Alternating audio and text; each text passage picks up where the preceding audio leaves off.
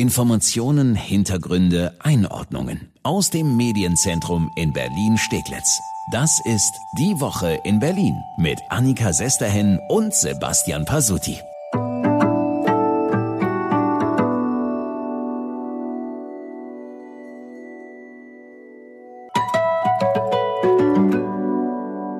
Also, maximal zehn, aber nicht in Berlin und Kinder bis zwölf beziehungsweise Kinder bis 14 und da nur zwei Haushalte, aber nur außerhalb der Feiertage. Also es ist wirklich alles verdammt verwirrend, was diese Woche so in Sachen Corona mal wieder beschlossen wurde. Und da kam höchstpersönlich selbst die Kanzlerin mal ein bisschen durcheinander, selbst bei den einfachsten Dingen. Wir sagen normalerweise, man soll alles daran setzen, dass die AHA-Regeln eingehalten werden können, also Abstand, ähm, Maske und äh, dann auch ähm, Abstand, Maske und eins fehlt mir gerade nach den vielen Stunden, also wir jetzt schon wissen. Hygieneregeln, ja genau, genau. Ja, haben Sie im Hintergrund vielleicht gehört, der regierende Bürgermeister, der hat der Kanzlerin mal ein bisschen ausgeholfen. Vorgesagt. Ja, es sind Abstand, Hygieneregeln, Alltagsmaske, die guten alten Aha-Regeln. Ja, inzwischen können wir die auch. Mensch, wir haben noch gar nicht Hallo gesagt so richtig. War Oh. Pasuti. Also Ja, ja. erstmal herzlich willkommen. Schön, dass Sie dabei sind Ja, bei unserem Podcast Die Woche in Berlin. So wie jeden Freitag fassen wir zusammen, was so wichtig war in Berlin. Und ja, wir haben es ja alle mitbekommen. Es gab wieder neue Beschlüsse zu den Corona-Maßnahmen und da sind auch wieder recht komplizierte Sachen. Sag, ich sag mal so das Kleingedruckte dabei, wo man erstmal echt durchsteigen muss. Wir versuchen zu helfen und gucken jetzt nochmal in die allerneueste Verordnung. Also inzwischen kommen die ja wirklich im Wochenrhythmus raus. Diese neuen Verordnungen, die der Senat für Berliner immer wieder rausgibt. Ja, diese Woche war es wieder soweit. Der Senat musste entscheiden, was er von diesen Beschlüssen, die die Bund-Länder-Konferenz am Mittwoch da getroffen hat, was er da für Berlin umsetzt. Und da war in erster Linie das große Thema Kontaktbeschränkungen. Ja, machen wir es erstmal relativ einfach. Künftig gilt hier bei uns in Berlin, an normalen Tagen dürfen sich maximal fünf Personen aus zwei Haushalten treffen, plus Kinder bis zwölf Jahre. Also da haben wir schon die erste Abweichung. Ja, im Bund sind es nämlich an diesen normalen Tagen Kinder bis 14 Jahre, da also eine erste Verschärfung hier in Berlin. Die spannende Frage, die uns seit Wochen so ein bisschen allen, glaube ich, auf den Nägeln brennt, was ist mit den Feiertagen? Wir steuern ja wirklich drauf zu.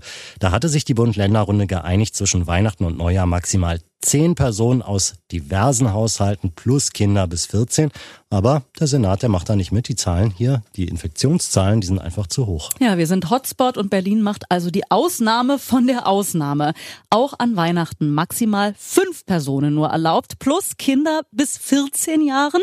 Aber zumindest dürfen diese fünf Personen an den Feiertagen aus mehreren unterschiedlichen Haushalten kommen. Und das hat auch einen guten Grund, sagt der Regierende. Wir müssen ja sehen, wie auch die Familiensituation ist in unserer Stadt und wie viele Single-Haushalte wir haben. Und man muss einfach auch ermöglichen, dass sich mehrere Menschen über die Feiertage treffen können. Es sollen nicht so viele sein, wie es auf der Bundesebene beschlossen wurde, aber trotzdem noch mehrere Menschen aus mehreren Haushalten. Ja, die Patchwork-Weihnachten, die große Familienfeier kann also kommen. Es können sich theoretisch fünf Singles treffen und die dürfen alle noch ihre Kinder mitbringen, wenn die denn jünger als 14 sind. Das gleiche gilt dann auch für Silvester hier in Berlin. So, das haben wir jetzt, glaube ich, alle so einigermaßen durchblickt und verstanden. Hoffen wir's. Äh, wo wir nochmal wirklich genauer draufschauen müssen, das ist dann wiederum die verschärfte Maskenpflicht, die der Senat beschlossen hat. Auch das gar nicht mal so leicht Oh, zu verstehen. Ja, du, ich sag dir ja, ich muss das fünfmal lesen. Also wir hatten ja bisher auf 35 belebten Straßen und Plätzen Maskenpflicht. Alex, Kudam, Friedrichstraße, ich zähle sie jetzt mal nicht alle Mhm. auf.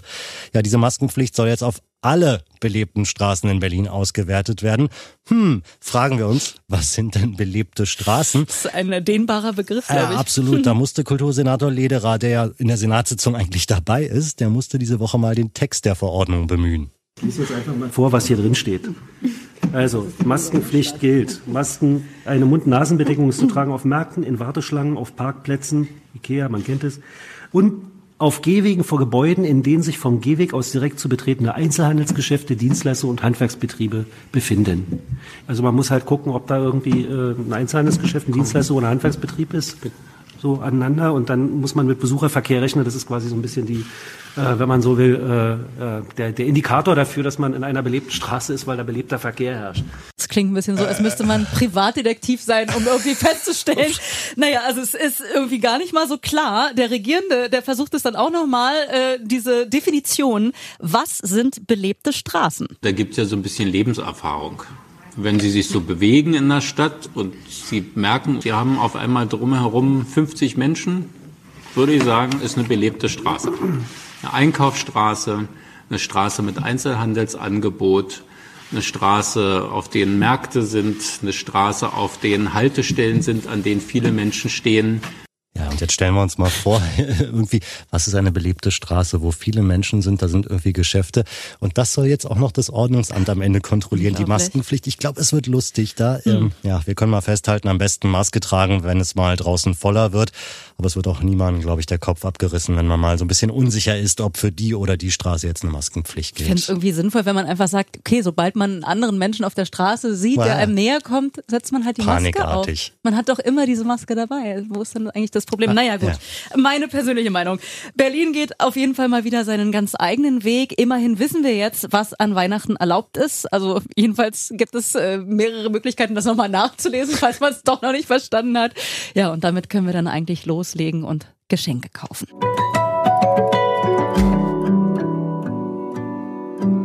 Jetzt beginnt sie langsam wieder. Die große Frage, was schenke ich denn nun zu Weihnachten? Wir haben da einen Tipp und der kommt von SPD-Gesundheitsexperten Karl Lauterbach. Nicht so viel shoppen, das ist sozusagen, das Geschenk müssen wir selbst sein, nicht das, was wir mitbringen. Der alte Romantiker, ne? Das Geschenk müssen wir selbst Mit sein. Schleife drum. Ich weiß ja nicht, ob sich die Kinder da so freuen, wenn es unter dem Baum leer bleibt, beziehungsweise Oma, Opa, Onkel, Tante, ja, wie du schon sagst, eine Schleife um den Hals hm. kriegen. Nee, wahrscheinlich eher nicht. Sind wir mal ganz realistisch. Natürlich werden viele doch auch los rausgehen und natürlich Weihnachtsgeschenke kaufen, gerade in diesem Jahr, wo es ja vielleicht auch sonst nicht so viel Grund zur Freude gab. Also es werden sicherlich auch 2020 Weihnachtsgeschenke unterm Baum liegen. Ja, und das bedeutet die Shopping Center, Mall of Berlin, Alexa, Gropius Passagen, Eastgate und so weiter. Es wird wieder voll werden, auch an Kudam und Town ziehen. Da heißt es dieses Jahr auch Geduld mitbringen. Ja, dieses Jahr vielleicht dann auch noch mehr Geduld als normalerweise, denn es gibt ja diese neue Corona-Beschränkung für den Einzelhandel oder Beschränkungen gleich. Geschäfte bis 800 Quadratmeter dürfen pro 10 Quadratmeter Verkaufsfläche einen Kunden reinlassen und größere Geschäfte nur einen Kunden pro 20 Quadratmeter. Genau, und dann können wir, glaube ich, mal praktisch machen, weil es kann sich ja kaum einer vorstellen. Wenn ich so einen kleinen Metzger nehme, wo ich vielleicht meine Gans vor Weihnachten hole, der hat vielleicht gerade mal diese 10 Quadratmeter Verkaufsfläche, ist ja schnell zusammen. Mhm. Da darf dann wirklich nur ein Kunde gleichzeitig rein. Oder nehmen wir einen Supermarkt, hat so im Schnitt 1000 Quadratmeter Verkaufsfläche, da können dann 50 Kunden gleichzeitig rein. Und 50 Kunden, die sind mal schnell zusammen. Da mhm. stehen fünf an der Käse, fünf an der Fleischtheke, zehn bei den Obstregalen, 30 an der Kasse. Zack, die Bude ist voll. Das sagte uns auch Nils Busch-Petersen vom Handelsverband Berlin-Brandenburg. Nicht nur die betriebswirtschaftlichen Folgen sind enorm, äh, sondern vor allen Dingen auch ähm, die Tatsache, dass dann die Menschen gerade an den verkaufsstärkeren Tagen im Winter ähm, gezwungen sind, vor den Läden sich ähm, anzusammeln. Und die Schlangen können wir im Regelfall noch nicht mal organisieren, weil meistens ist es öffentlicher Straßenraum. Ja, dann stehen sie alle vor den äh, Supermärkten und vor mhm. den Metzgern und stecken sich vielleicht da an. Gut, da haben die Kanzlerin und die Ministerpräsidenten jetzt aber zumindest gesagt, okay, dann machen wir auch vor den Geschäften und auf den Parkplätzen eine Maskenpflicht. Denen ist schon ganz bewusst, dass sich dann Schlangen bilden können, jetzt in der Weihnachtszeit speziell. Ja, und wenn die Leute dann so draußen stehen, wir kennen ja die Bilder schon aus dem Frühjahr, dann fängt es bei dem einen oder anderen bestimmt auch wieder an, im Kopf zu rattern. Kriege ich wirklich noch alles? Ist noch alles da? Muss ich hamstern? Und auch da befürchtet Nils Busch-Petersen gar nichts Gutes. Genau das sehen wir auch als ein echtes Problem an. Äh, wenn wieder so stark der Zugang limitiert wird, dann wird es wieder den einen oder anderen geben und dann gibt es ja eine Eigendynamik und dann kommt es in die WhatsApp-Gruppe und dann wird es bei Facebook geschrieben, dass das faktisch irgendwas mit Versorgungsengpässen zu tun hätte, die wir bis heute so überhaupt nirgendwo nachhaltig hatten. Ja, da setzt so ein bisschen die Psychologie bei jedem ein. Mhm. Da ist nochmal ganz wichtig zu sagen, es braucht wirklich niemand Hamstern, es ist genug da. Trotzdem aber der Tipp, jeder von uns sollte seine Weihnachtseinkäufe dieses Jahr noch ein bisschen besser planen, auch Stichwort Schlange stehen.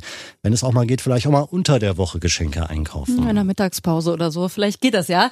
Oder machen ja auch ganz, ganz viele in diesem Jahr halt im Internet einkaufen. Da wird es wohl einen ganz großen Profiteur dieser Zugangsbeschränkungen im Einzelhandel geben. Den kennen wir schon, den Mann, der heißt Jeff Bezos, Chef von Amazon und der hat seit Beginn der Pandemie mal locker gute 70 Milliarden Dollar hinzuverdient. Hinzu, so neben, Nebenverdienst quasi. Und ich habe heute erst gelesen, wenn er seinen ganzen Mitarbeitern diese 70 Milliarden ausschütten würde, dann würde jeder Amazon-Mitarbeiter 100.000 Euro Weihnachtsgeld bekommen. Das wär's doch mal. Das wäre eine schöne Weihnachtsgeschichte.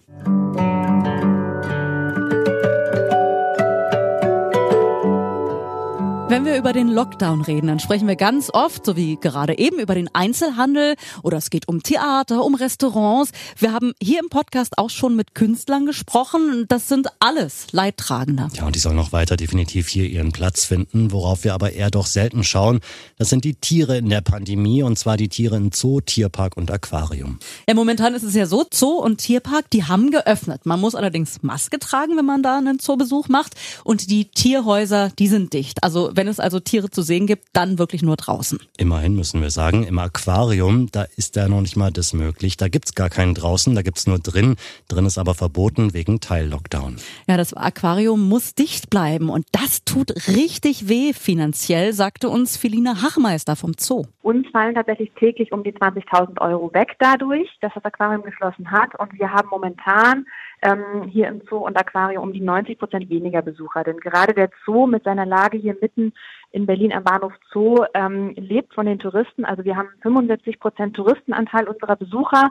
Und wenn die Touristen nicht in der Stadt sind, dann kommen sie natürlich auch nicht in den Zoo und in das Aquarium. Ja, 20.000 Euro jeden Tag mal schön, immer fallen die weg. Ist schon heftig und mhm. diese Summe lässt sich nicht so einfach einsparen. Die Tiere sind ja weiter da, die wollen natürlich weiter ihr Futter haben. Das bekommen sie von den Mitarbeitern, die ja glücklicherweise auch weiter da sind. Aber es muss natürlich alles bezahlt werden. Der Zoo muss deshalb an sein Festgeldkonto wir konnten Rücklagen bilden, hatten die aber eigentlich tatsächlich eingeplant für die Verbesserung der Tierhaltung. Das Nashornhaus steht jetzt gerade an, nachdem der Pandagarten gebaut wurde. Der Umbau des Raubtierhauses geht jetzt sozusagen in die Endphase. Und dieses Geld zehren wir jetzt aber gerade auf, eigentlich während dieser Pandemie. Also dank dessen können wir überhaupt noch überleben. Ja, klingt gar nicht mal so gut. Was also machen? Zoo, Tierpark und Aquarium starten deshalb einen Hilferuf. Der richtet sich an uns, an alle Berlinerinnen und Berliner und da wird darum gebeten, bitte spenden. Mit einem Euro startet sozusagen diese Unterstützungsmöglichkeit. Also viele, viele, viele kleine Beiträge können einfach wirklich Großes für uns bewirken. Und das muss nicht wirklich eine, eine riesige Spende sein, ähm, eine riesige Unterstützung, sondern ähm, wir freuen uns auch sehr über die kleinen Beiträge. Ja, man kann da zum Beispiel mit nur einem Euro eine Ameisenpatenschaft übernehmen. Das oh. finde ich total süß. Und auch irgendwie ein ganz nettes Weihnachtsgeschenk. Und Pasuti, wir so als Berliner, die mit Zoo und Aquarium aufgewachsen sind, ich glaube, wir unterstützen das doch gerne. Also wahrscheinlich auch alle anderen, die gerade zuhören. Also ein oder zwei Euro vielleicht, vielleicht auch mal zehn. Die sind da gerade sehr, sehr gerne gesehen. Also ich hätte ja gern Pinguin, aber mein Gott. ich glaube, die sind teurer, Pasotti. Gibt's aber. Vielleicht kann ich es mir leisten. Also wenn Sie auch äh, helfen wollen, gehen Sie mal einfach auf die Internetseiten von Zoo, Tierpark, Aquarium. Da finden Sie alle Infos, wie das mit der Hilfe funktioniert. Vielen Dank, dass Sie reingehört haben in unseren Podcast Die Woche in Berlin und wir hören uns bald wieder. Ja, einmal die Woche gibt es unseren Podcast. Immer freitags fassen wir die Top-Themen der Woche für Sie zusammen zu finden. Überall, wo es Podcasts gibt. Auch auf berlinerrundfunk.de, rs2.de. Ja, und wenn Ihnen die ganze Sache gefällt, wir freuen uns immer ganz besonders, wenn Sie auch eine gute Bewertung dann dalassen. Zum Beispiel bei iTunes oder Spotify. Herzchen, Daumen hoch, wir nehmen alles. Herzchen, Viel, ja gerne. Vielen Dank. Bis dahin, schöne Woche.